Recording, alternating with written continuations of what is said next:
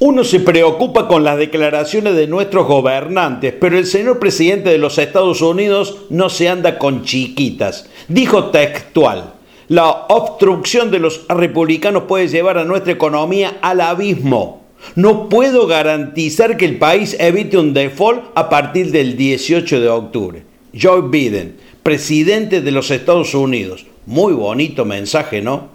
La inflación no para, suba de petróleo y gas, suba de tasa de retorno de los bonos de tesorería americanos, Turquía está devaluando fuerte y complica a Brasil, nuestro principal socio comercial, los precios de la energía en constante suba asegurando más inflación en el mundo. Y nosotros sin acordar con el Fondo Monetario cuando se avisoran endurecimientos en las políticas monetarias y además imprimiendo 7.6 millones de pesos por minuto en 15 días vendiendo el barril de petróleo a 55 dólares aquí en nuestro país cuando cotiza a 85 en el mundo.